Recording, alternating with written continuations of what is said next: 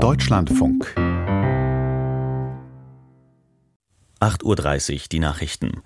Der Ostbeauftragte der Bundesregierung Schneider mahnt einen besseren Schutz für Lokalpolitiker an. Da sei die Polizei gefordert, aber auch wir alle. Wenn jemand angepöbelt werde, sei Zivilcourage gefragt, sagte Schneider der deutschen Presseagentur. Es könne nicht sein, dass Menschen politische Ämter aufgäben, weil sie Angst hätten. Auch Menschen am Infostand müssten geschützt werden gegen Beschimpfungen und gegen Gewalt, betonte Schneider. Das gelte besonders für die ehrenamtlichen kommunalen Mandatsträger. Zuletzt hatte es beispielsweise in Thüringen Vorfälle gegeben, darunter war ein Brandanschlag auf das Haus eines SPD-Lokalpolitikers. Parteien berichteten von Schwierigkeiten, genügend Kandidatinnen und Kandidaten für die Kommunalwahlen zu finden. Im Juni werden in acht Bundesländern Kommunalparlamente, Landräte und Bürgermeister gewählt die vom Bundestag beschlossene Teillegalisierung von Cannabis verstößt nach Darstellung der Fraktionsvorsitzenden von CDU und CSU gegen das Völker- und das Europarecht. Wie die dpa berichtet, wollen die Fraktionschefs aus den Parlamenten von Bund, Ländern und EU heute auf einer Konferenz in Brüssel dazu eine Resolution beschließen. In dem Entwurf heißt es den Angaben zufolge, das Völkerrecht gestatte den Gebrauch von Cannabis nur zu wissenschaftlichen und medizinischen Zwecken im engen Sinn. Ferner verstoße die Regelung gegen das Schengen-Abkommen zur Abschaffung stationärer Grenzkontrollen. CDU und CSU fordern den Stopp des Gesetzes im Vermittlungsausschuss von Bundestag und Bundesrat. Laut der Bundesregierung ist das Gesetz in der Länderkammer jedoch nicht zustimmungspflichtig. Die russischen Behörden haben die Brücke zur Halbinsel Krim für den Straßenverkehr gesperrt. Wie die dortige Verwaltung mitteilte, ist auch der Straßenverkehr in der Nähe des Hafens von Feodossia vorübergehend eingeschränkt. Zuvor war in sozialen Medien von mehreren starken Explosionen in der Gegend berichtet worden. Weiter erklärte die russische Seite, über der Krim seien knapp 40 ukrainische Drohnen abgeschossen worden. Moskau hatte die Halbinsel 2014 annektiert. In Kiew hieß es zuletzt, bei russischen Angriffen auf Odessa seien mehrere Menschen ums Leben gekommen. Der UNO-Sicherheitsrat hat im Krieg zwischen Israel und der militant-islamistischen Hamas den Schutz der palästinensischen Zivilbevölkerung angemahnt.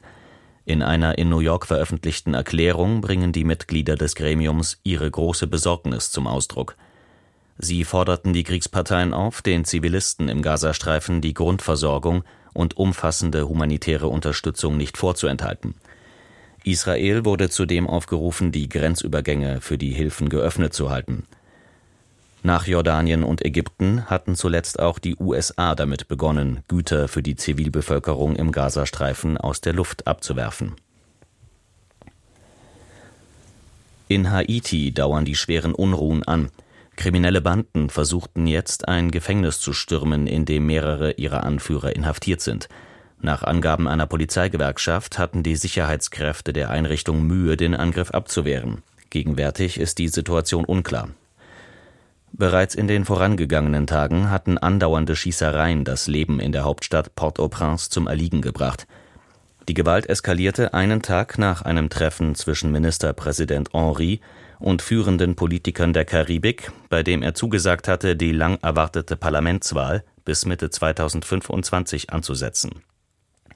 Es war das dritte Mal, dass er einen solchen Termin ankündigte, nach 2022 und 2023.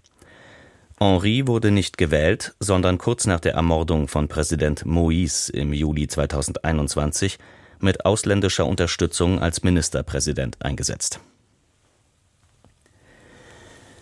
Der US-Präsidentschaftsbewerber Trump hat seine Siegesserie bei den Vorwahlen der Republikanischen Partei wie erwartet fortgesetzt.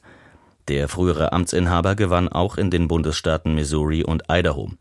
Abgestimmt wurde bei Parteiversammlungen, sogenannten Caucuses. Trump siegte zudem bei einer Urwahl in Michigan. Er hat bislang alle Abstimmungen gewonnen. Seine einzig verbliebene parteiinterne Konkurrentin ist die frühere US-Botschafterin bei den Vereinten Nationen, Haley. Das Wetter. Im Norden und Nordosten sowie im äußersten Westen und Südwesten bewölkt, sonst meist heiter, Höchstwerte 12 bis 18 Grad, im Süden bis 20 Grad. Morgen im Norden und Westen stark bewölkt und etwas Regen. Im Osten und Süden verbreitet sonnig, Temperaturen 8 bis 15 Grad. Das waren die Nachrichten. Mehr Informationen in den Apps DLF Nachrichten und DLF Audiothek.